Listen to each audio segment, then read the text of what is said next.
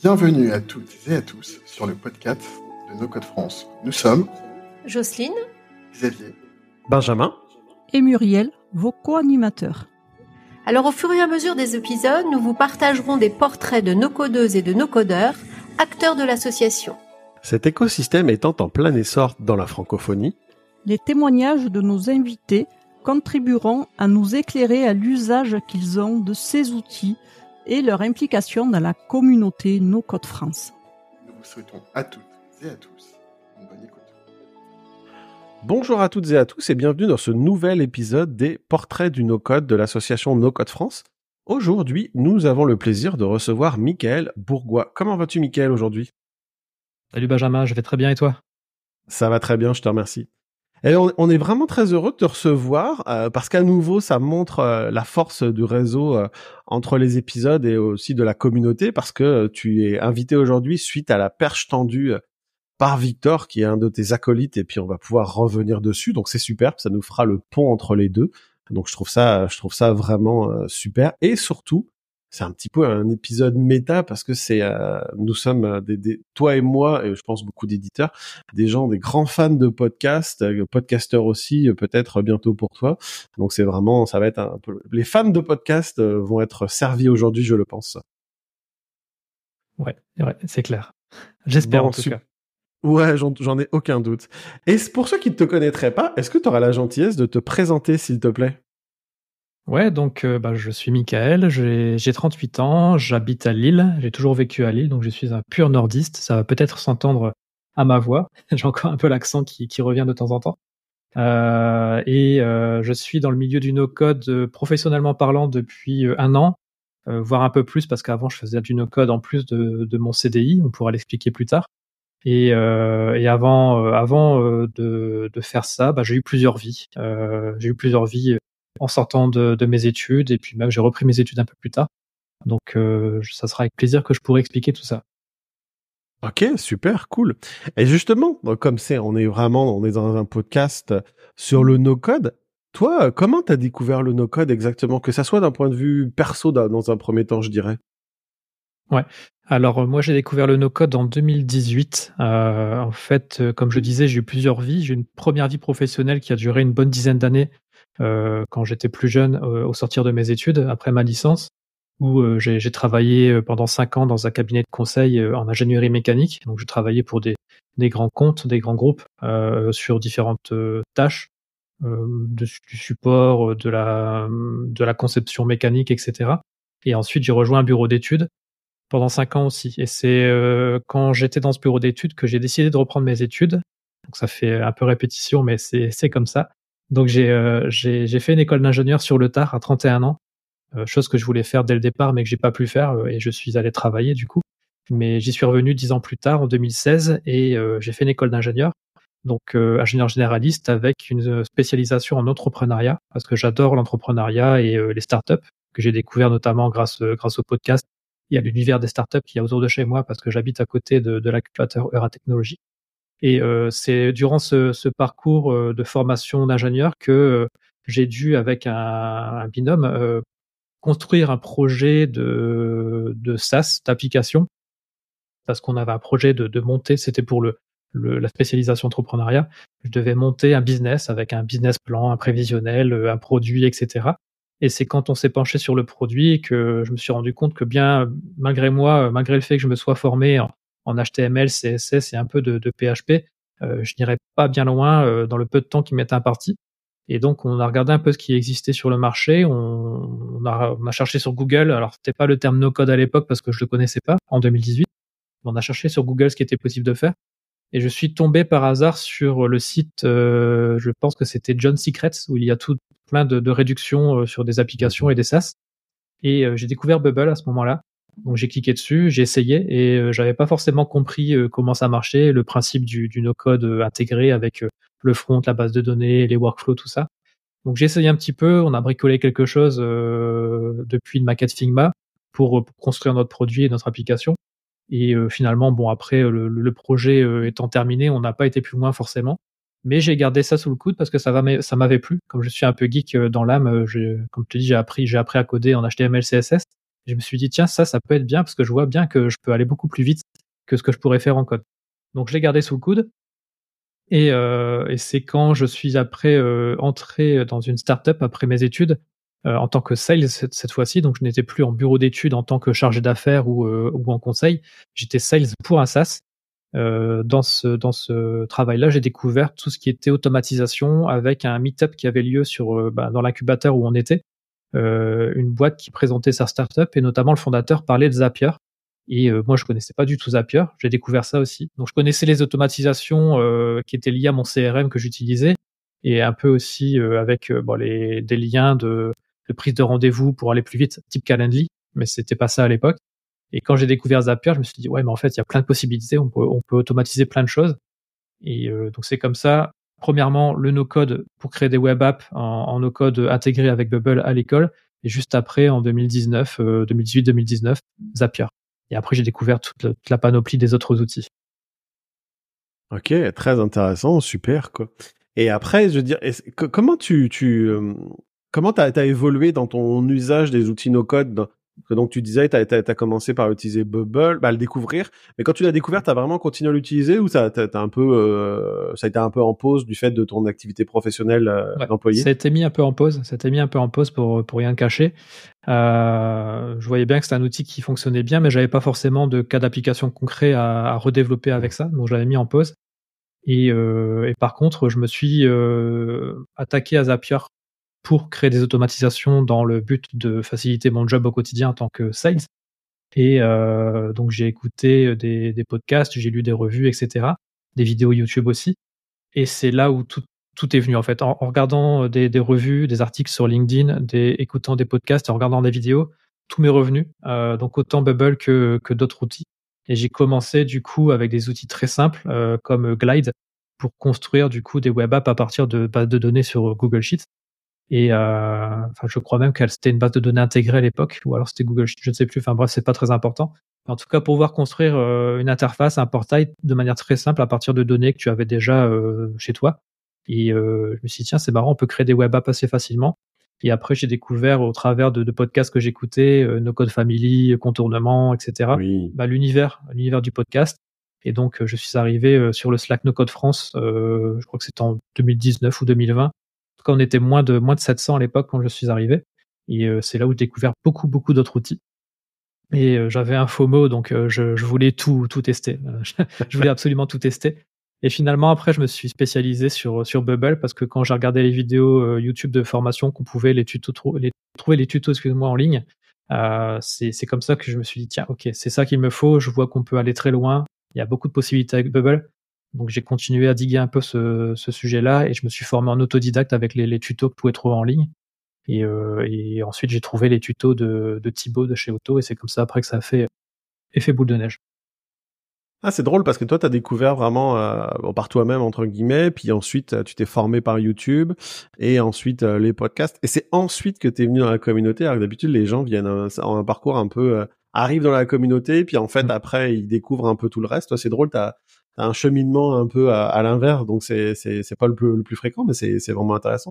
Surtout la, la chose qui me venait en premier, c'est quand tu as découvert Bubble, il devait pas y avoir beaucoup de ressources pour se former sur, euh, sur cet outil.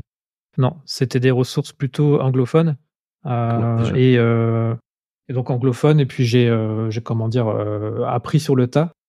Mais après j'ai découvert les tutos en français de Thibaut. Donc là c'était beaucoup plus simple. Puis sa plateforme auto oui. de formation et de, de tutos en ligne. Super intéressant. Donc là, tu, tu expliquais que en fait ton usage c'était principalement euh, ensuite Zapier dans, un cadre euh, toi de ton, quotidien professionnel. Mais euh, là présentement, toi tu es devenu freelance. Qu'est-ce qui a fait que tu es passé de d'employé à, freelance et même créateur d'applications? Après cette vie d'employé, quelle a été la, suite de ton cheminement et donc de ton usage des, outils no code? Alors il y a plusieurs facteurs euh, comme je te le disais, j'écoutais beaucoup de podcasts et euh, notamment j'aimais beaucoup écouter euh, No Code Family de, de Simon Robin, je ne sais plus Simon Simon Robic, voilà. Ouais, tout à et, fait. Ouais, ouais. C'est ça. Et donc j'ai découvert à travers ce podcast Integromat à l'époque. je me suis dit c'est quoi ça encore? Je connais pas. C'est quoi Integromat Il faisait une interview de, de Louis de Vomas Et du coup, je suis allé voir un peu ce que c'était. Et là, j'ai adoré le concept de création de, de, de scénarios avec des modules que tu pouvais déplacer par rapport à Zapier qui était plus linéaire. Mmh Donc, euh, je me suis dit, là, il y a aussi un truc à faire. Donc, je vais me former sur Integromat, pareil, en autodidacte. Chose que j'ai faite. Et euh, donc, j'utilisais un petit peu Integromat à l'époque, donc Make maintenant, pour ceux qui connaissaient pas Integromat avant. Euh, j'utilisais, j'utilisais ça pour moi, personnellement. J'ai essayé de le mettre un petit peu en place dans mon travail de, de sales. Et je me suis dit, mais c'est vraiment passionnant, il y a plein de choses à faire. Et donc, du coup, le midi, pendant que mes collègues jouaient à la console de jeu, moi, j'étais sur mon PC à me former. Donc, je continuais à me former sur Bubble, je me formais un petit peu sur Integromat. Ça devenait plutôt une passion. Donc, certains avaient la passion des jeux vidéo et moi, c'est la passion du développement en no-code. Et euh, donc, euh, je me suis dit, ouais, il y a des choses à faire. Comment je peux, euh, comment je peux aller plus loin? Et dans un podcast, j'ai découvert, je sais plus si c'était Francis Lelon ou, ou une autre personne, mais je pense que c'était Francis directement, qui présentait Allegria. Pareil, je ne connaissais pas. C'est une boîte qui s'était montée en, décembre 2021, je crois. Et j'ai découvert Allegria en février et début mars. Donc j'ai postulé pour être maker parce qu'il il recrutait des makers. Donc après, il y avait un petit entretien à passer, un cas d'usage à faire. Et euh, j'ai fait leur cas d'usage et j'ai été, pris en tant que maker, donc j'avais accès à leur Discord. Et euh, donc ça me permettait aussi d'avoir des petites missions qui rentraient. Et malheureusement, euh, j'avais pas forcément le temps de les faire ces missions parce que les projets étaient trop longs, parce que ça demandait trop de temps dans la journée et comme je travaillais, bah je pouvais pas le faire. Donc, finalement, j'ai jamais bossé euh, pour Allegria et euh, malgré le fait que j'étais dans leur communauté. Et je me suis dit bon, c'est pas grave, je vais aller sur Malte, je vais chercher moi-même des petites missions à faire et j'en ai trouvé. Donc je faisais des petites missions euh, le soir pour des clients, mais c'est vraiment des trucs super simples. Ça pouvait être du coaching, ça pouvait être réparer un bug, améliorer une feature ou mettre en place un scénario. Donc c'est des choses que j'ai faites. Et au bout d'un moment, j'étais, je pense, assez limité. J'avais du mal un peu à, à avancer dans, dans, ce que je voulais faire. Et donc j'ai décidé de me former avec avec Thibaut chez Auto, avec un bootcamp de trois semaines. Et donc un été, c'était au mois d'août euh, j'avais trois semaines et dont deux, euh, deux où j'étais en congé et la première semaine à cheval avec mon travail. Donc la première semaine du bootcamp, je l'ai faite un peu euh, à la va-vite parce que j'avais déjà les bases de Bubble. J'avais pas besoin de me former from scratch. Par contre, les deux autres, j'ai vraiment profité de ces, deux, semaines de congé pour pouvoir travailler, monter en compétence sur Bubble, débloquer les cas d'usage que je savais pas mettre en place. Et c'est durant ce bootcamp où j'ai développé à l'époque We Love Podcast.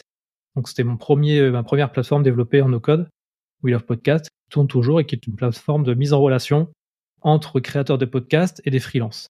Alors pourquoi j'ai pensé à ça? Tout simplement parce que à l'époque, comme je suis fan aussi de, podcasts comme toi, euh, j'en ai écouté plusieurs et j'ai lu une newsletter et dans l'une d'entre elles, euh, de, Martha Donadieu de chez Indie Makers, il demandait, voilà, est-ce qu'il y aurait pas quelqu'un dans ma communauté qui serait prêt à écrire mes résumés? Euh, parce que moi j'en ai marre de les faire, c'est assez chronophage, donc je cherche quelqu'un pour écrire mes résumés. Donc on a fait un essai, ça a marché, donc j'ai écrit ces résumés, plusieurs, et, euh, après j'ai mis un petit message sur Twitter.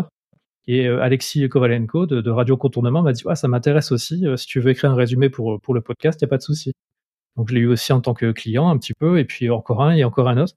Et c'est comme ça que ça s'est fait. J'ai écrit, j'ai vendu mon propre service d'écriture, de résumé, de transcription, de timeline, proposition de titre, tout ça à la main. Euh, et, à l'époque, euh, quand j'ai voulu arrêter parce que je préférais écouter les, podcasts dans ma voiture, ils m'ont dit ouais, il faudrait qu'on trouve un remplaçant. Mais euh, est-ce que tu peux nous en proposer? Et moi, j'en connaissais pas. Donc je me suis dit tiens, j'ai un cas d'usage, j'ai un problème, je vais essayer de le résoudre avec une plateforme que je vais créer en no-code. Pour le bootcamp, c'était le sujet de fin de formation. Donc j'ai créé Wheel of Podcast qui met en relation des personnes comme moi. J'ai ajouté des contenus texte, des, du mixage audio, du montage, du montage vidéo, du marketing sur la plateforme. Et donc les gens venaient, venaient s'inscrire. Donc j'allais les chercher directement sur Facebook, sur les communautés de podcasts, etc. Sur LinkedIn, les gens venaient s'inscrire et puis ça permettait à, à quelques podcasteurs de passer par la plateforme pour trouver des gens qui faisaient le même genre de service que moi.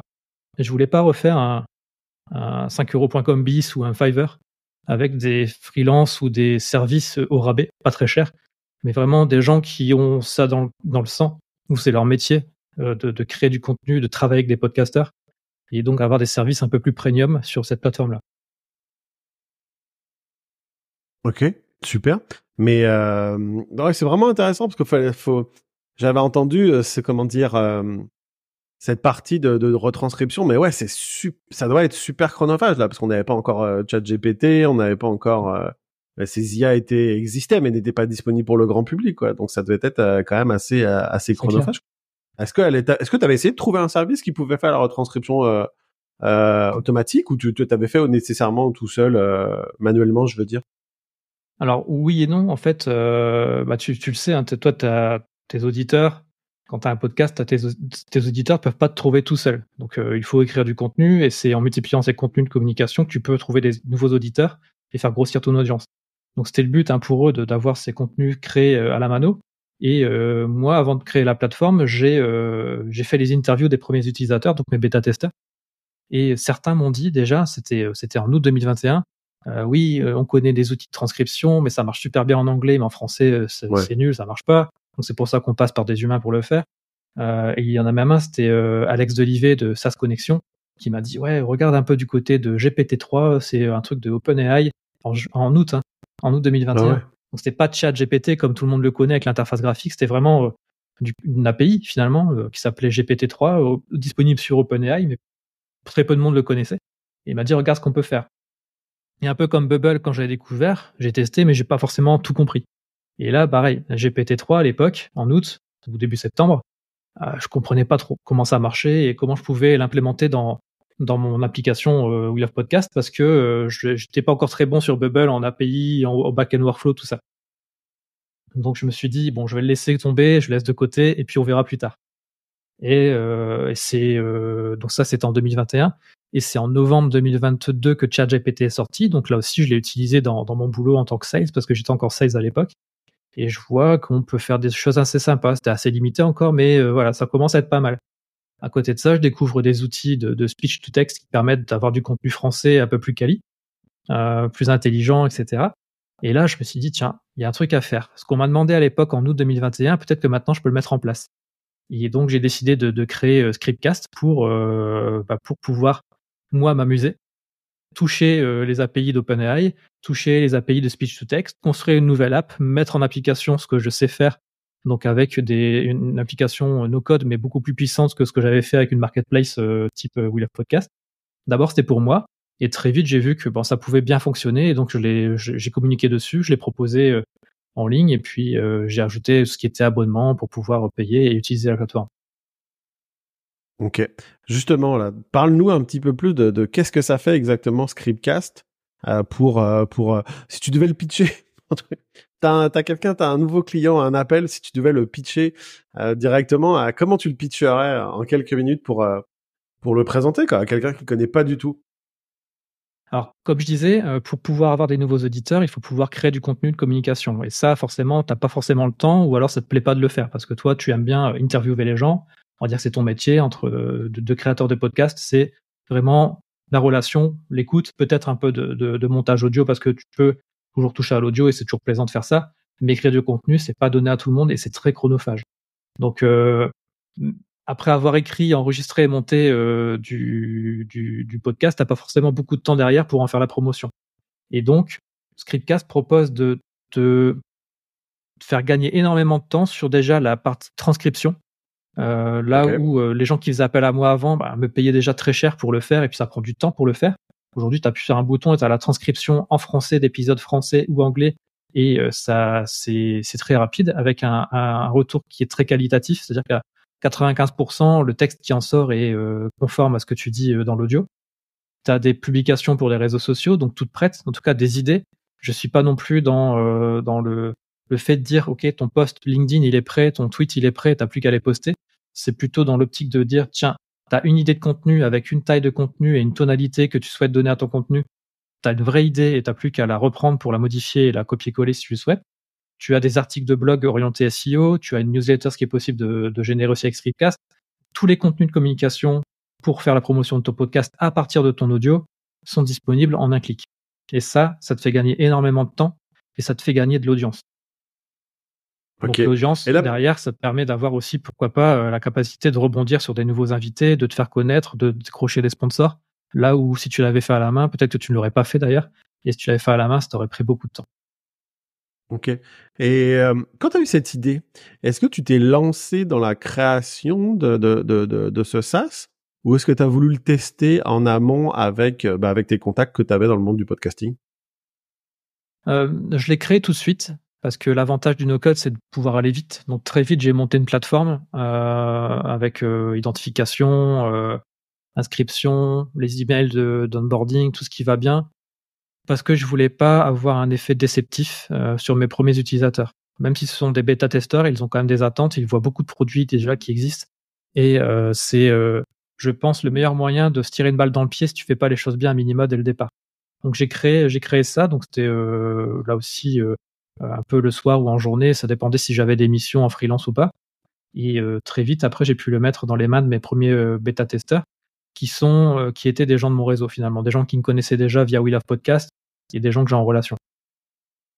Ok, super. Et tu dirais que ça t'a pris entre le moment où tu as eu l'idée et le moment où tu l'as mis entre les mains de, tes premiers bêta-testeurs, ça a pris combien de temps? Euh, Je pense me souvenir que j'ai mis un petit mois pour euh, faire la V1. C'était en juin. Euh, je voulais absolument sortir quelque chose avant les congés, parce qu'après, bah, j'étais en pause, j'avais les enfants et je partais en vacances. Donc je voulais absolument sortir quelque chose et lancer quelque chose. Et ouais, c'est ça. Je pense que ça m'a pris un mois sans être à temps plein dessus. Hein. mais en tout cas, une période sur, sur le mois de juin de, de travail et de lancement. Ok. Super. Là, tu disais, euh, je vais un peu revenir un peu dans l'aspect un peu technique. Tu disais, bon ben, euh, c'est impossible, je pense même avec les outils anglophones, euh, de d'avoir une transcription qui est 100% euh, juste. Comment tu fais comment les utilisateurs font? Ils peuvent corriger directement sur Scriptcast ou c'est après dans le l'output qu'ils peuvent modifier les, les, les éléments qui auraient été mal reconnus? Comment ça se passe techniquement parlant Ouais. Alors la chose, c'est que les transcriptions et les contenus générés en anglais, eux, ils ont toujours été nickel et il y a des concurrents qui font ça très bien. Cependant, les concurrents font moins bien, c'est l'aspect français. Et là, j'ai eu des échos euh, de, gens qui utilisent des outils concurrents, voire même des gens qui sont euh, très euh, très au fait du, podcasting, comme Philippe Chapeau du, du, podcast, enfin du, magazine Podcast Magazine, ou Stéphane Berthomé, un Canadien, qui a le, podcast le, le, podcastologue qui ont testé euh, l'outil qui me confirment que, la version française que je délivre est bien plus puissante que des outils qu'ils utilisaient alors euh, et des outils anglophones. Et euh, ça, c'est grâce aux, API que j'ai intégrés et que je fais fonctionner pour pouvoir avoir du contenu très qualitatif en français. Mais oui, il peut y avoir encore des erreurs, moins en français aujourd'hui que ce qui pouvait être le cas il y a quelques mois, mais il peut toujours y avoir des erreurs sur des noms qui sont un peu écorchés, ou alors comme moi, quand, je, parle vite aujourd'hui, il se peut que bah, la reconnaissance se fasse mal. Euh, c'est toujours un souci d'articulation et de, prise de son. La qualité doit être au rendez-vous pour avoir derrière une transcription qualitative aussi. Mais je permets dans Scriptcast de pouvoir modifier tous les outputs, donc que ce soit la transcription, les résumés, euh, les posts de réseaux sociaux, les newsletters, etc. Tous les outputs qui sont créés, tu peux les reprendre et les modifier avant de, avant de les enregistrer. Et tu peux les reprendre dans, euh, directement dans Scriptcast ou faut le faire à côté en fait? Dans Scriptcast, ouais. j'ai un petit bouton qui permet d'éditer le texte et après tu sauvegardes et ça enregistre en base de données pour ton épisode. Ok, super. Et là, tu parlais euh, les API. Euh, bah là, tout ça, ça m'a aiguillé un peu. C'est, je pense, tu utilises autre chose que les API d'OpenAI? C'est, c'est un mix de plusieurs API. Comment ça marche un peu bon, J'ai envie de rentrer un peu dans, dans les arcanes techniques, si c'est pas secret, bien sûr, parce que je trouve ça, je trouve ça fascinant, quoi. C'est un peu secret, l'air de rien, parce que j'ai pas envie que tout le monde euh, sache comment marche la machine derrière. Mais effectivement, il y a du OpenAI, ça, tout le monde s'en doute, pour générer du contenu euh, euh, à la volée. Et par contre, l'outil que j'utilise et qui, qui, me permet d'être à la base de tout ça, c'est un outil de, de speech to text. J'en ai essayé plusieurs, hein, du Google, etc. Mhm. Alors Google, j'ai jamais réussi à le faire fonctionner. L'outil de ah speech to text de Google, si quelqu'un sait le faire, merci de m'expliquer. Mais je trouve que leur documentation, elle est assez hasardeuse. Enfin, c'est nul. À, très nul pour moi, j'aime pas du tout. Alors que ça peut très bien marcher, hein, j'en connais qui l'ont utilisé, qui marche très bien. Et j'en ai trouvé une autre euh, que j'ai que j'ai testé. Et euh, au fur et à mesure, il y a bon, il y a un playground, un playground comme dans ou un endroit où tu peux jouer entre guillemets, où tu peux tester ce que tu fais, un peu comme OpenAI. Et euh, j'ai testé, j'ai mis du texte, j'ai mis des audios, ça fonctionnait bien. Et donc moi, j'ai repris ce principe-là, je l'ai je l'ai mis dans Scriptcast et je l'ai intégré directement. Donc aujourd'hui, tu as des audios, euh, mais tu peux aussi faire de la vidéo. Donc euh, contenu texte à partir de vidéo dans Scriptcast. Et euh, moi, je permets plusieurs entrées d'audio. Donc tu ne peux pas forcément mettre ce que tu veux, mais tu as déjà beaucoup de possibilités. C'est-à-dire que ton podcast, si tu l'as en format fichier audio, en Wave ou en MP3, ça fonctionne. Mmh. Une vidéo en MP4, ça fonctionne aussi. Mais tu peux aussi directement prendre l'audio depuis un lien de téléchargement de, fichiers, donc qui se termine par MP3 ou quelque chose, tout cas un lien que tu mets dans ton URL et quand c'est mis dans l'URL, ça télécharge le fichier. Ça, ça marche aussi. J'ai un peu de mal avec ça parce que beaucoup de gens confondent le lien de la page web Spotify par exemple et essayent de mettre un lien Spotify, mais forcément ça ne marche pas. Donc il faut être assez clair dans mon app, euh, là où on peut mettre son input euh, audio, il faut être assez clair dans ce qui est accepté ou pas. Et euh, on peut aussi directement travailler à partir d'un flux RSS de podcast. Donc ça c'est intéressant quand tu es, es, vraiment créateur et que tu as ton podcast à toi, parce que la plateforme est utilisée par d'autres personnes que des, des podcasters. Mais quand tu as ton podcast, tu peux mettre ton flux et tu récupères toute ta, liste d'épisodes et à partir de la liste, tu sélectionnes celui qu'il te faut et tu peux travailler à partir d'un épisode existant. Ok, ouais, très intéressant. Non, c'est vrai que, euh, comment dire, pour revenir là-dessus, c'est euh, les gens. On va prendre l'exemple des portraits, des, portraits de, du, no-code.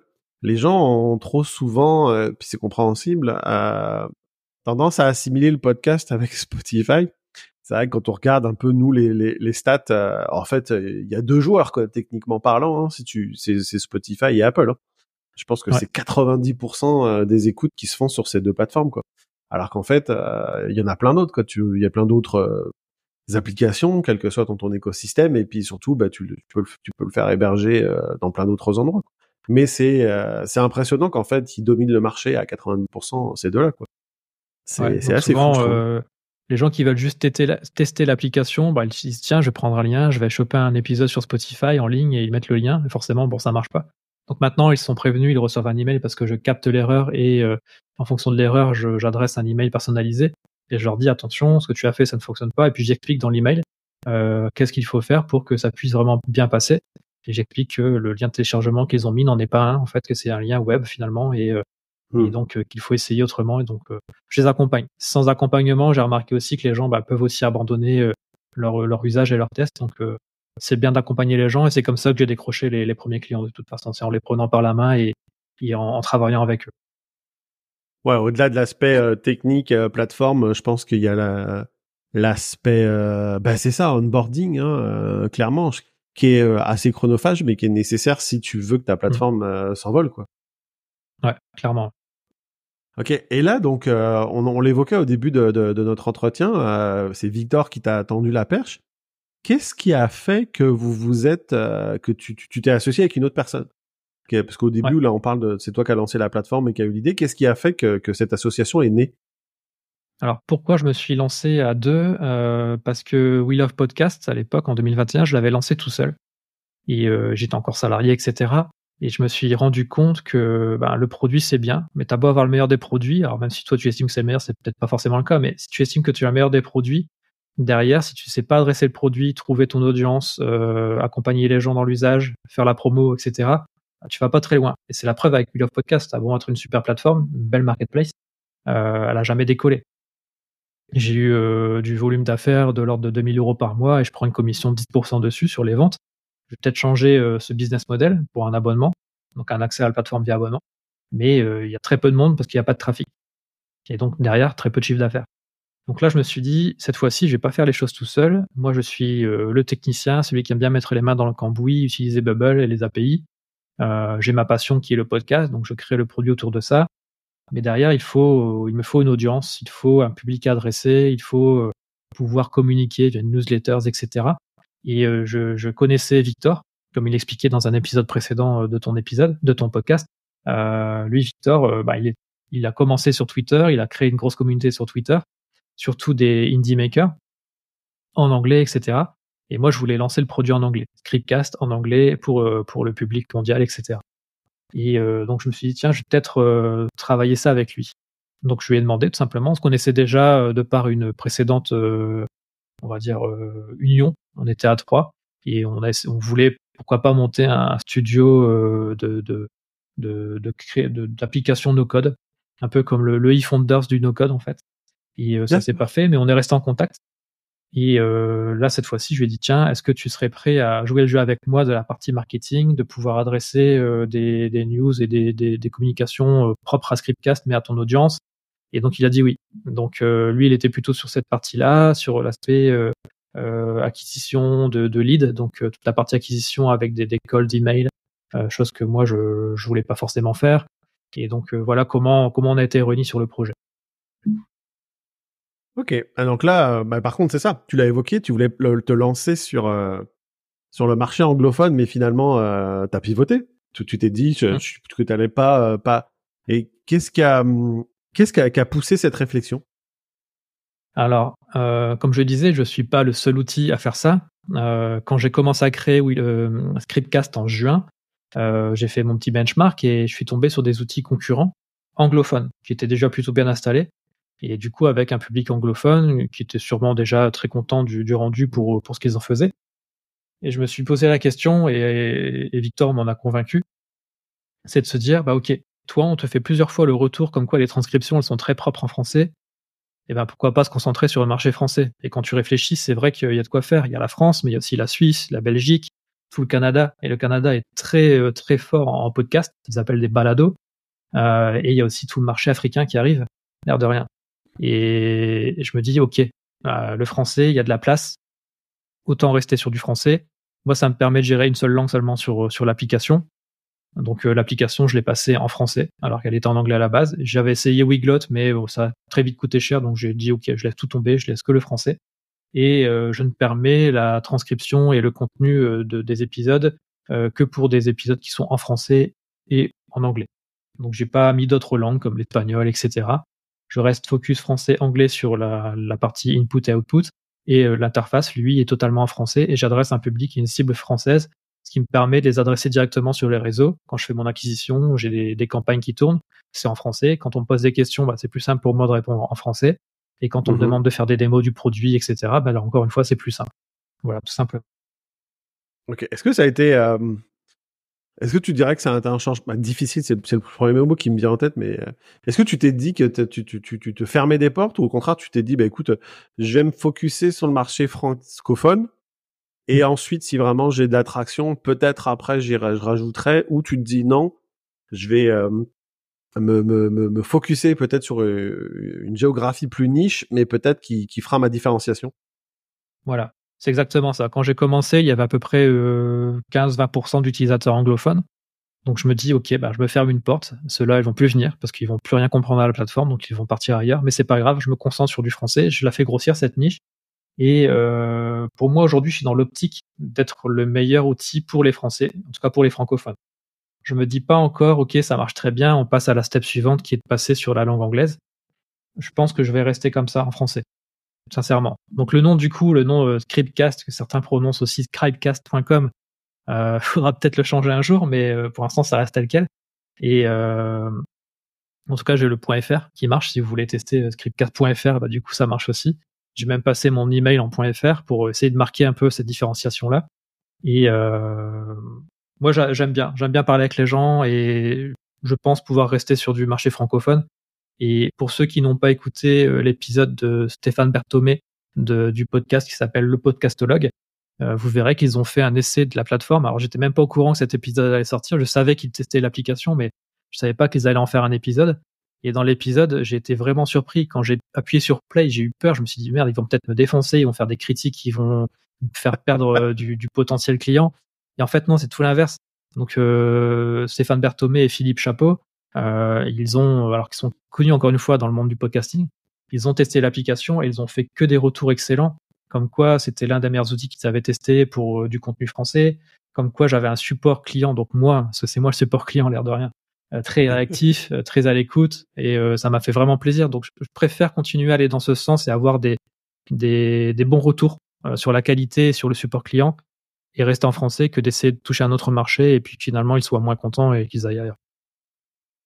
Ok, c'est super intéressant. Mais euh, comment dire? Au-delà de, de, de, ce succès euh, d'estime qui est forcément euh, très gratifiant, d'un point de vue, euh, bah, on va dire euh, financier, viable, quel est le statut présentement de, de Scriptcast Si tu peux en parler, si tu veux en parler, bien sûr? Alors le statut de le statut d'entreprise, tu veux dire? Ouais, ben non, je veux dire en termes de, de bah, dans le monde du SaaS, as du MRR, du ARR, est-ce que est-ce que est-ce que tu avais des objectifs? Oui ou non? Est-ce que ceux-ci sont atteints? C'est quoi tes c'est quoi tes, tes, ambitions J'ai envie de dire? Parce que bah, c'est un peu le, Graal. Souvent on voit le SaaS là, et puis bah c'est un monde qui euh, le podcasting qui, a, beaucoup d'avenir quoi. Donc euh, est-ce que est-ce que est-ce que à quel moment, à quel point de, ton évolution de la plateforme t'en es? Et est-ce que tu as envie euh, de, de celle-ci, j'ai envie de dire? Alors au début, je voulais faire un produit qui me plaise et qui rende service tout simplement. Très vite, j'ai mis en place des abonnements pour avoir un peu d'argent euh, qui puisse me permettre de rembourser mon forfait euh, Bubble, mes API, parce que j'ai quatre API qui tournent payantes, euh, or Stripe qui n'est pas une API payante, mais c'est une API de, de paiement. Euh, j'ai quatre API payantes, euh, deux liées au podcast et deux liées euh, au contenu génération de texte et Twitch to text, donc ça coûte assez cher quand même. Pour l'instant, je suis pas rentable. J'ai mis à peu près, en tout et pour tout, depuis juin, 1400 euros de, de, ma poche. Tout, tout, tout outil confondu, hein, que ce soit pour l'applicatif ou pour euh, l'acquisition de, de, de, clients. Euh, donc des outils comme Wallaxy pour faire mes campagnes LinkedIn, etc. Donc je me suis dit, ouais, il faut que je vois, il faut que je trouve des prix cohérents. Donc j'ai regardé ce que faisait la concurrence. Je me suis aligné sur les prix, mais j'ai ajouté plus de minutes pour être différenciant sur l'aspect, OK, pour le même prix, on a plus de temps et on peut traiter plus de podcasts par mois. Et euh, les concurrents que j'avais vus et que j'avais identifiés, euh, l'un d'eux communiquait beaucoup sur son MRR justement, et je voyais sa courbe de MRR qui montait tous les mois, tous les mois, tous les mois. Donc lui, il a six mois d'avance sur moi. Et euh, il est passé de 300 dollars par mois de MRR à 12 000 dollars de MRR en même pas un an. Donc je me suis dit, ouais, ça marche quand même bien. Il y a... Si le produit est bon, les gens viennent. Alors lui, il a un marché anglophone, donc il y a beaucoup, beaucoup de monde. Il fait beaucoup d'acquisitions via du call mailing, etc. Moi, c'est pas le cas. Je suis beaucoup plus petit, donc j'en suis pas à son niveau, loin de là. Euh, mais ça commence à ça commence à fonctionner. Dans l'épisode de Victor, il me semble qu'il parle d'un MRR de 100 ou 150 euros, je crois, euh, de mémoire. Euh, Aujourd'hui, ouais, comme il y a des plans annuels aussi, donc j'ai des plans mensuels, des plans annuels. J'ai fait une offre aussi pour le Black Friday qui vient de, de se terminer. Euh, là, je suis plutôt sur du 2200 euros à l'année. Donc ça commence à monter. Mais moi, l'ambition, c'est pas d'être millionnaire avec ça, c'est pas forcément non plus de faire beaucoup d'acquisitions et de gains pour revendre derrière. Je suis plutôt dans l'optique de pouvoir ben, me dégager un peu de temps finalement. Et euh, si je trouve pas de mission en freelancing, ben, c'est pas grave. Je sais qu'il y aurait potentiellement demain un SaaS qui tourne et qui peut m'apporter un peu de, revenus. Mais aujourd'hui, je réinvestis tout. Euh, tout ce que je gagne, je le réinvestis. Donc j'ai gagné zéro. Au contraire, j'en mets encore de ma poche. Et euh, par contre, le, j'espère que ça peut aller loin parce que Là, j'ai eu euh, le mois dernier 45% d'augmentation en clients, euh, le mois précédent 25% d'augmentation. Donc je me dis, bah, allez, sur une moyenne annuelle, si j'ai une croissance de 20% tous les mois, c'est jouable. Euh, je pourrais atteindre à peu près 200 clients d'ici un an et euh, ça rapporterait euh, peut-être 2000 euros par mois si les, les, forfaits restent comme ils sont, si je mets pas trop de promotions. Enfin, ça dépend, tu vois, de, de comment je, mmh capte ces clients-là via des promos comme le Black Friday ou pas.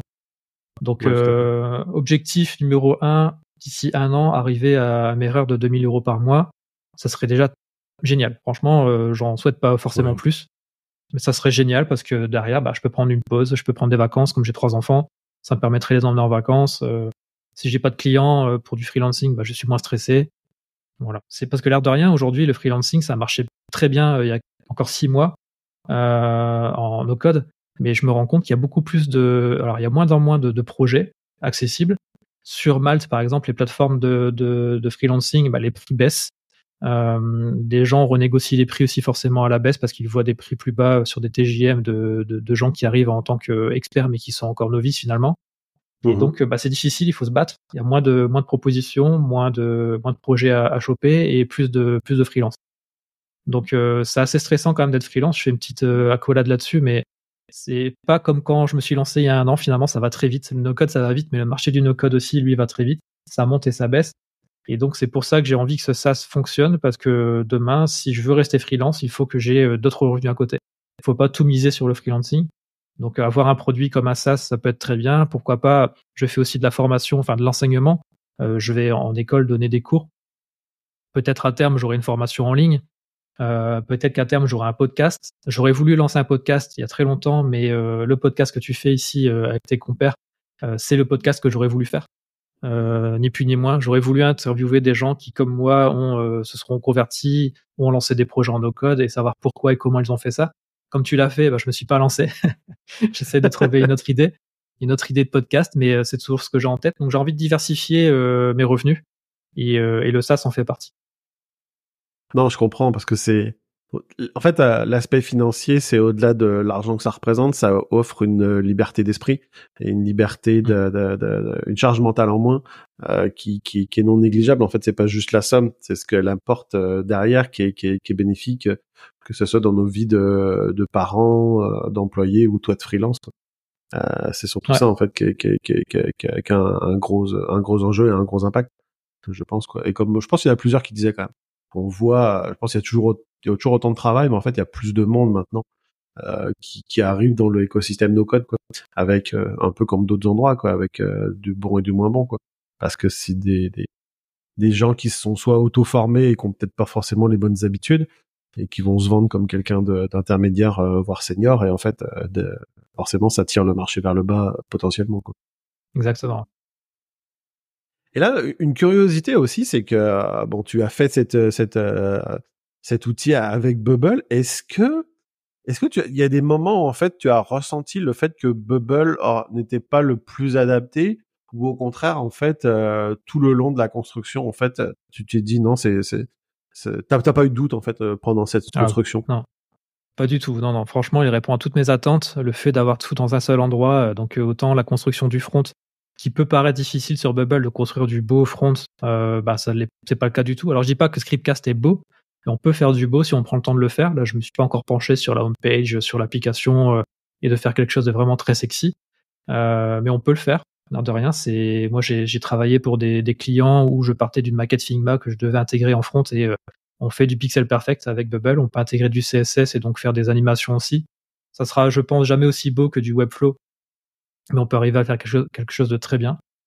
Sur l'aspect base de données, alors c'est là où j'ai mon, mon petit truc à dire sur la base de données de, de Bubble, c'est que il faut y aller, il faut s'accrocher pour avoir quelque chose de, de propre et de pour pouvoir s'y retrouver parce que l'affichage il est vraiment pas optimal.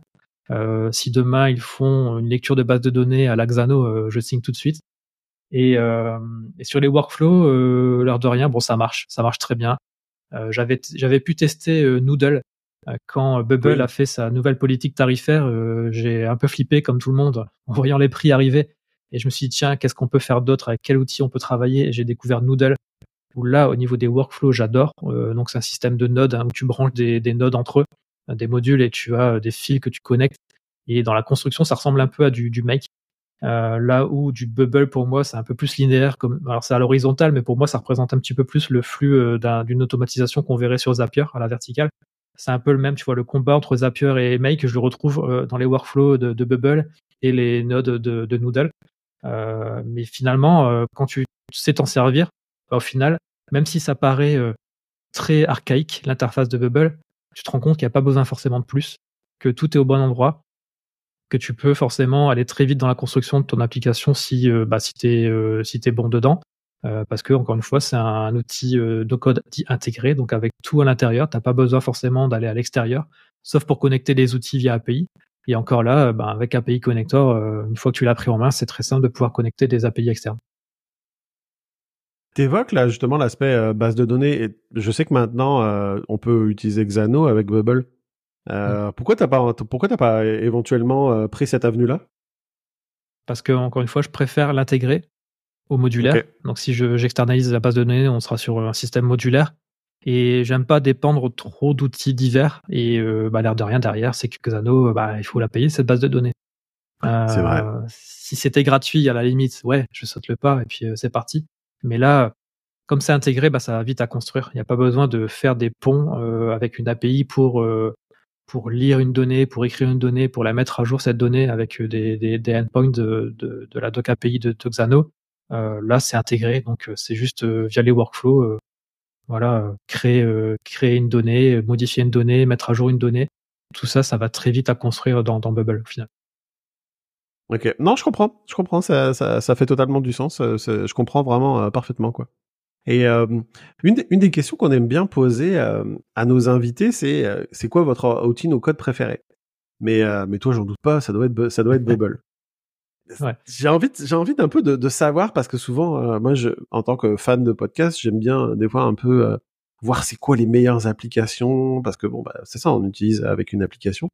Donc je vais te demander, toi, t'es plutôt iPhone, iOS ou Android? Alors complètement iOS dès le début. J'ai eu le premier iPhone, j'ai eu le premier iPad, j'ai eu un MacBook, j'ai eu un MacBook Air, un iMac, j'ai tout eu. Ça c'était au début quand Steve Jobs était encore là.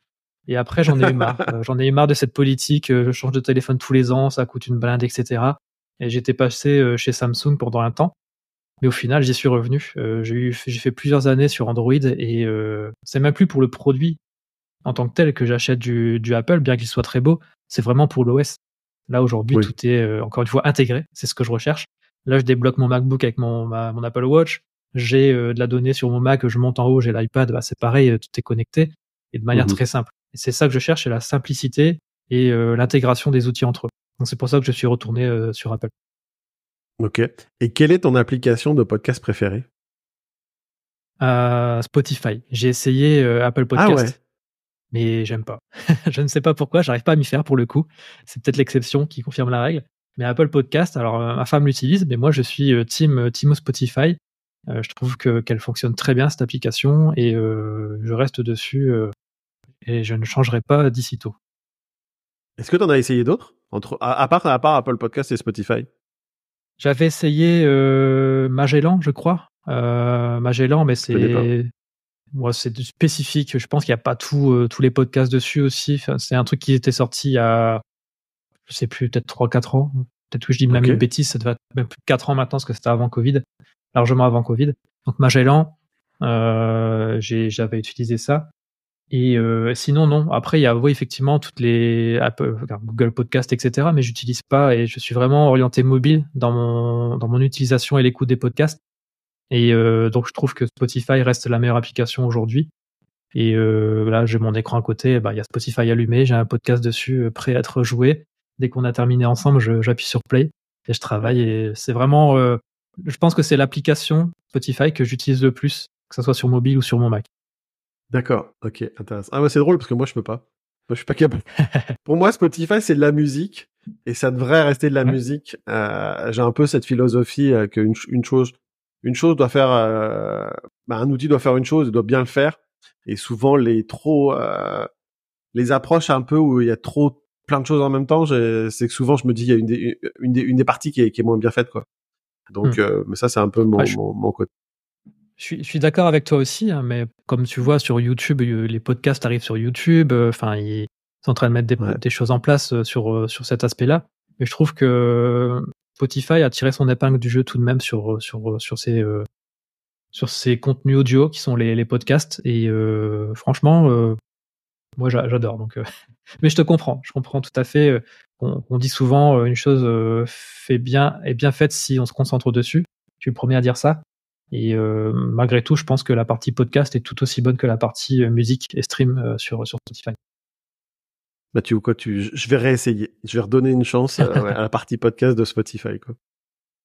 Mais euh, et tiens, je, je suis intéressé aussi. euh, toi, toi qui es donc un grand auditeur, qui désormais a une plateforme, quel avenir tu vois justement au podcast Euh, Un peu ce, ce, ce- cet univers, que ça soit d'un point de vue francophone, comme média en fait? Quel avenir tu, Mm. tu vois? Parce qu'on a vu, on a vu un, un gros essor il y a quelques temps. Je veux dire, euh, Spotify a, quand ils ont signé Joe Rogan avec des des des des, des deals à 100 millions de dollars pour trois ans, on voyait que Spotify euh, se lançait euh, beaucoup en interne avec une grosse division. Il y a eu des achats. Ils ont racheté Encore. Euh, on, on voit YouTube qui veut se lancer dans la partie euh, podcast. Quelle est ta vision un peu de, de l'avenir de ce média-là en lui-même? Alors, sincèrement, je pense que c'est un avenir euh, radieux euh, pour tous les amoureux de, l'audio et ça va pas, euh, ça va pas aller en, décroissance. En fait, ça va continuer à monter et l'usage change. L'usage change. Quand j'ai commencé le podcast, moi, effectivement, c'était quelque chose qu'on téléchargeait sur son iPod et c'était de manière asynchrone, etc. On téléchargeait une musique ou un autre audio et on l'écoutait en, as- en asynchrone. Après sont arrivés les épisodes que tu pouvais écouter en live, comme Mathieu Stéphanie a commencé par là aussi, tu vois, c'était des épisodes que tu pouvais écouter avec du contenu, des interviews. Euh, j'ai très vite commencé à écouter tout ce qui était orienté développement personnel sur ben, ce qui était lié à mon métier à l'époque, donc le sales, le marketing pour apprendre. Et je trouve que le podcast aujourd'hui, c'est le meilleur moyen d'apprendre des choses rapidement. Parce que l'air de rien, euh, tu peux, euh, comme si tu discutais dans un bar avec un gars que tu connais pas, et qu'il t'expliquait bah, comment il a fait de A à Z pour construire son, business, comment il a fait pour apprendre ceci ou cela. Et en quelques minutes ou quelques heures, tu es capable d'apprendre énormément via le podcast. Donc déjà, sur un aspect personnel et euh, développement personnel, c'est énorme. Il y a de plus en plus aussi d'entreprises qui se mettent au, podcast euh, et qui ont du coup la capacité de pouvoir communiquer à leurs employés euh, avec du contenu audio. Et à côté de chez moi, il y a une entreprise qui fait ça, qui s'appelle Natif. Et Natif permet justement aux entreprises d'avoir du contenu audio, dont du podcast, et de pouvoir bah, communiquer sur sur les actualités récentes, d'avoir euh, peut-être une interview du CEO et ce qui permet à tous les nouveaux collaborateurs, les nouveaux entrants, bah, d'en savoir un peu plus sur le CEO. Euh, donc ça, c'est du, du, contenu plutôt orienté B2B et interne. Et euh, voilà, il y a, y a aussi, comme je disais, l'Afrique qui, qui est aussi présent dans, dans l'univers audio et qui va commencer aussi à pouvoir exploser avec, avec cet univers-là du, du podcasting. Donc pour moi, voilà, c'est un grand, euh, grand, grand avenir, l'audio et notamment le, le podcast.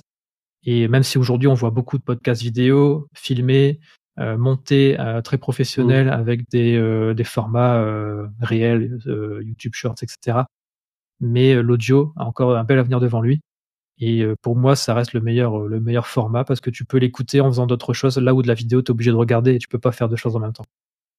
Ouais, non, non, je te rejoins parfaitement là-dessus. C'est, je, je, comprends en fait que le côté vidéo rajoute quelque chose, mais moi je le vois plus, euh, ça devrait être utilisé un peu comme de l'acquisition.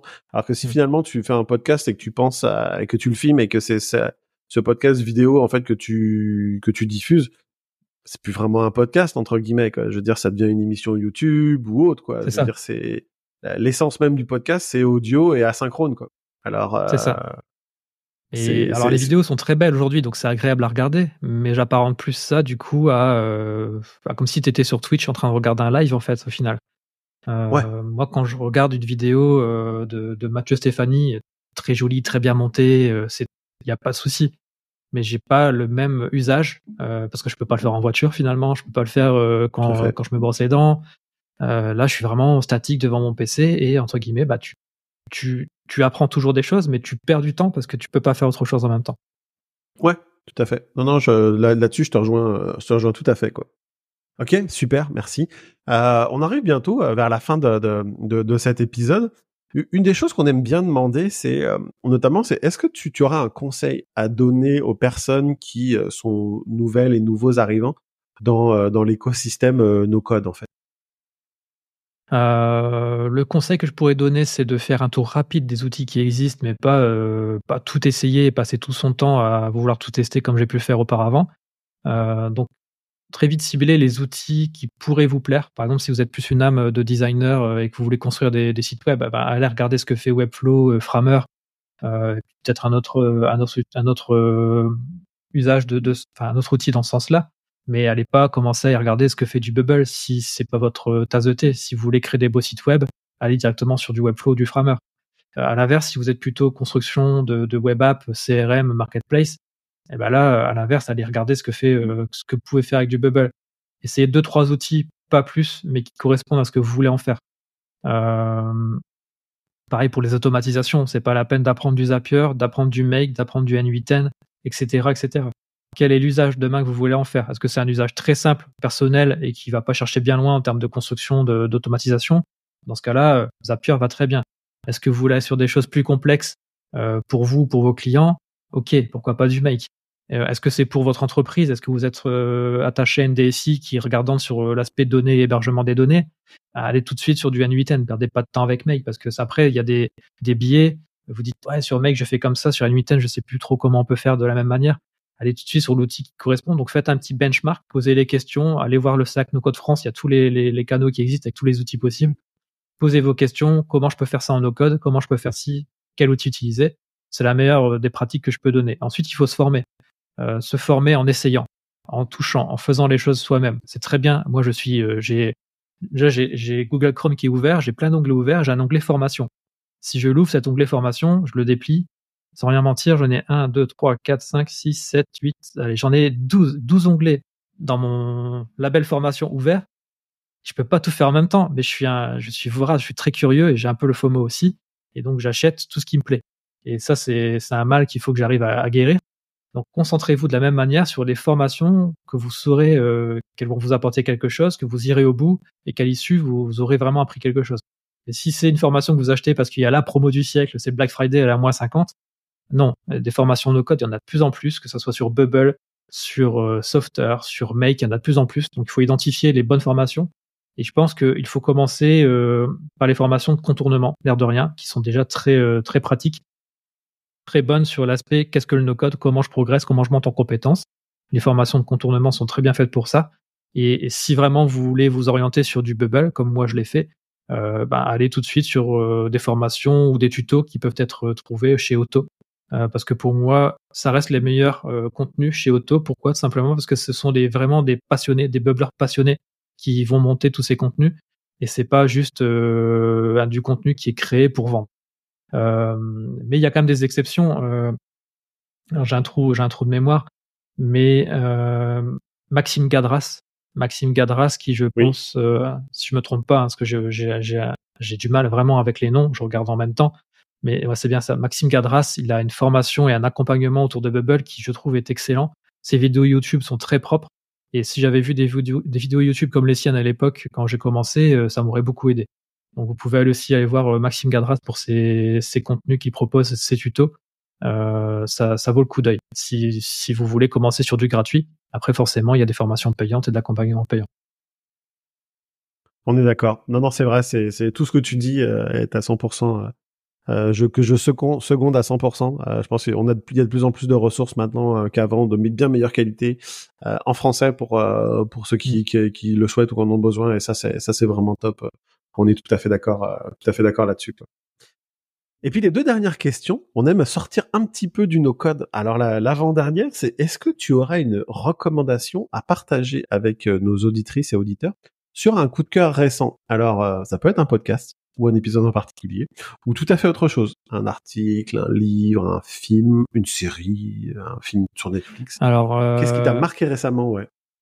Alors tout ce qui est euh, médias, euh, films, séries, etc. Je vais pas le dire parce que euh, je pense que tout le monde consomme du Netflix et il y en a beaucoup et c'est selon les goûts. Moi, j'adore tout ce qui est orienté euh, entrepreneuriat ou enfin, ces choses-là. Mais quelque chose de nouveau que peut-être les gens ne connaissent pas encore, c'est un podcast euh, qui a été lancé récemment par Hugo Benz. Euh, Hugo Benz, qui est un entrepreneur, multi-entrepreneur, qui a monté plusieurs, euh, plusieurs projets assez rapidement à un million d'euros et qui aujourd'hui a un startup studio, donc une agence à, Bordeaux. Et, il a monté un, podcast. Et j'adore comment il a fait ça en fait. Il a d'abord construit son idée de, contenu de podcast, mais il a trouvé ses invités, il a trouvé même un, sponsor pour pouvoir euh, avoir un peu d'argent dès son début. Alors il a mis les moyens pour y arriver. C'est quelqu'un qui se donne beaucoup de moyens pour arriver à, ses fins. Et son podcast, je trouve qu'il est, ah, il a beau être nouveau, il est très qualitatif.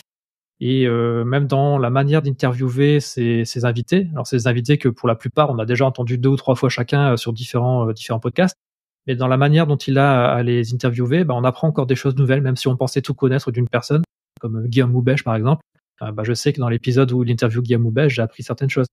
Euh, donc c'est voilà, le, si je peux conseiller euh, un, un podcast, c'est celui-ci. C'est pas orienté no code, c'est orienté euh, entrepreneuriat. Voilà, on va rester simple pour dire entrepreneuriat.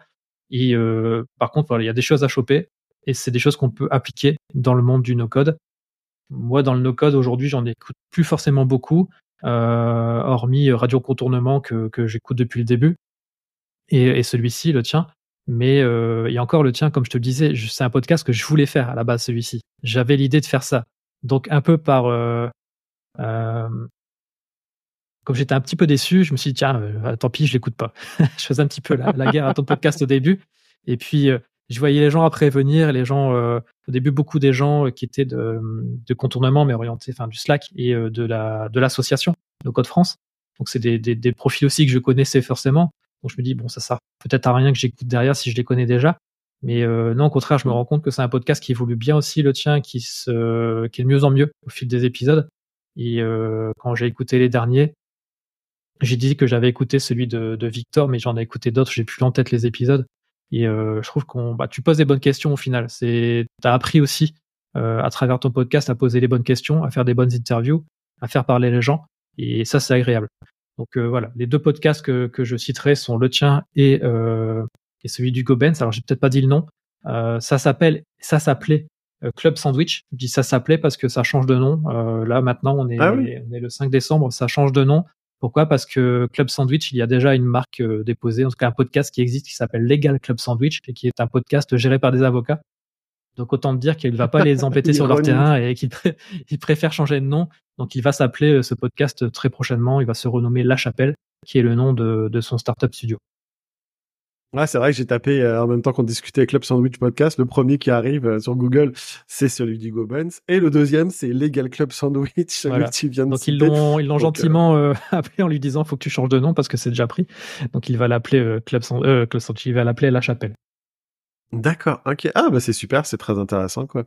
Et euh, écoute, bah, merci pour le témoignage. Je pense qu'aujourd'hui, euh, le, podcast des portraits de no code et toi, Mickaël, on peut enterrer la hache de guerre virtuelle euh, maintenant en faisant. non, mais c'est mais c'est drôle en plus parce que tu disais ça parce que je me rappelais avoir, euh, je fais un petit aparté, avoir écouté euh, le podcast de Martin Donadio où justement il parlait, il disait ah ouais moi s'il y a quelqu'un qui me fait mes retranscriptions et tout. Ouais. C'est vrai. Euh, je l'embauche et tout, puis j'étais dit je devrais le contacter, puis finalement le temps a passé, puis je l'ai jamais fait, et toi tu l'as fait pas, tu vois. Ouais. Donc c'est drôle, ces, ces éléments croisés quoi. Donc euh, c'est c'est c'est assez drôle, c'est c'est c'est les vies de la vie des, des podcasts, euh, de l'entrepreneuriat et, et des vies perso quoi. Donc c'était assez marrant.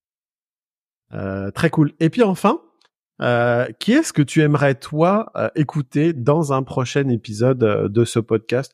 Ça peut être une ou plusieurs personnes, il y a vraiment aucun Mm. problème. Alors j'en ai deux, j'en ai deux. Euh, Top. il y a d'abord euh, un bubbler euh, que j'adore aujourd'hui, euh, qui est nouveau, on va dire dans l'écosystème parce qu'il est pas, il est arrivé il y a pas très longtemps, mais qui est très bon. Et euh, c'est Thomas, Thomas Couderc, euh, qui fait du bubble, qui a monté la plateforme, euh, une plateforme, on va dire une marketplace de formation no code qui s'appelle NoCodable et la bibliothèque de composants, euh, une librairie de composants pour bubble qui s'appelle euh, NoCodable Components et qui marche très bien. Et je trouve que ce qu'il fait, c'est vraiment très quali. Quoi. Quand tu vas sur ses, ses projets, euh, c'est très propre, c'est très bien léché. Il y a, il a, je pense, une touche euh, de design en lui qui, qui fait qu'il pourrait aller sur du Webflow, je pense, assez facilement. Mais il fait du Bubble, il le fait très bien.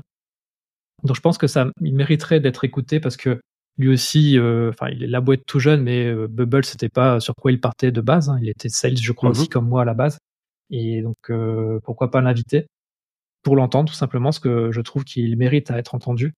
Et euh, une autre personne qui aujourd'hui euh, je suis beaucoup, c'est Maury Faudet, si c'est. Euh, Ok. Alors les deux, tu les as pas encore invités, je pense pas. hein, si je me trompe Non, pas. tout à fait. Non, ils sont même pas dans la liste des gens, donc ça va être. Et Je vois qu'il y mais euh, ok. Tu connais pas Maury Faudet? Alors va le non, voir. pas du tout. C'est- Ok. Tu vas sur LinkedIn, tu tapes Maury, M-O-R-Y, plus loin Faudet, F-O-D-E, et si c'est, c'est C-I-2-S-E. Euh, il met du contenu à valeur ajoutée, mais plus plus sur LinkedIn, notamment sur N8N. N8N, ChatGPT, si c'est des outils qui vous plaisent sur les automatisations, sur l'IA, allez le voir. Euh, ça vaut le coup d'œil ce qu'il est en train de faire. Ils ont des projets vraiment très costauds. Il montre ce qu'il fait. Il fait du building public et, franchement, bah lui aussi, il adore partager ce qu'il fait. Donc, euh, je pense que dans un podcast, il est déjà passé dans d'autres podcasts. hein, J'ai vu passer dans d'autres d'autres séries. Mais euh, lui, il est un peu plus connu dans le milieu et franchement, ça mérite le coup d'œil. Chouette. Bah écoute, on leur fera un, on leur fera un appel du pied à l'heure de la publication de cet épisode, aussi bien au sein de la communauté Slack euh, que sur LinkedIn, en espérant qu'ils répondent, euh, parce que c'est ouais, on aime toujours découvrir des nouveaux portraits et puis de gens qui sont parfois moins visibles. Euh, parce que ben parfois tu sais je veux dire si toi tu fais du make tu vas peut-être regarder plus les gens qui font du make si tu fais du bubble tu vas peut-être regarder plus les gens qui font du bubble du bubble et puis en fait euh, c'est ça c'est d'offrir un peu euh, des nouvelles visions euh, à nos auditrices et nos auditeurs et aux gens de la communauté en fait de, de, de pouvoir s'ouvrir un peu et de, de faire des nouvelles découvertes de, de personnes quoi. Dire Thomas, je l'avais vu passer sur LinkedIn et tout, mais euh, Faudet, non jamais, tu vois. Donc c'est génial quoi. Et il a l'air de faire des trucs absolument fantastiques quoi. Donc ça serait super de, de le découvrir pour toutes et toutes, que j'en j'en ai aucun doute là-dessus. Ouais. Bon bah c'est très cool. Bah écoute Michael, je te remercie pour aujourd'hui. Ça a été euh, un super moment avec toi de, de découvrir ton parcours, euh, tes projets, d'échanger au niveau du podcast. Je te remercie beaucoup. Et puis je te souhaite surtout une bonne continuation euh, dans tes aventures euh, avec Streamcast. Bah, merci beaucoup. À bientôt. À bientôt. Merci d'être resté jusqu'au bout. Vous retrouverez tous les liens utiles dans la description de chaque épisode. N'hésitez pas à nous rejoindre sur le Slack de No Code France et également, si vous le souhaitez, sur la page LinkedIn de l'association. À bientôt pour un nouveau portrait de nos codeuses et nos codeurs.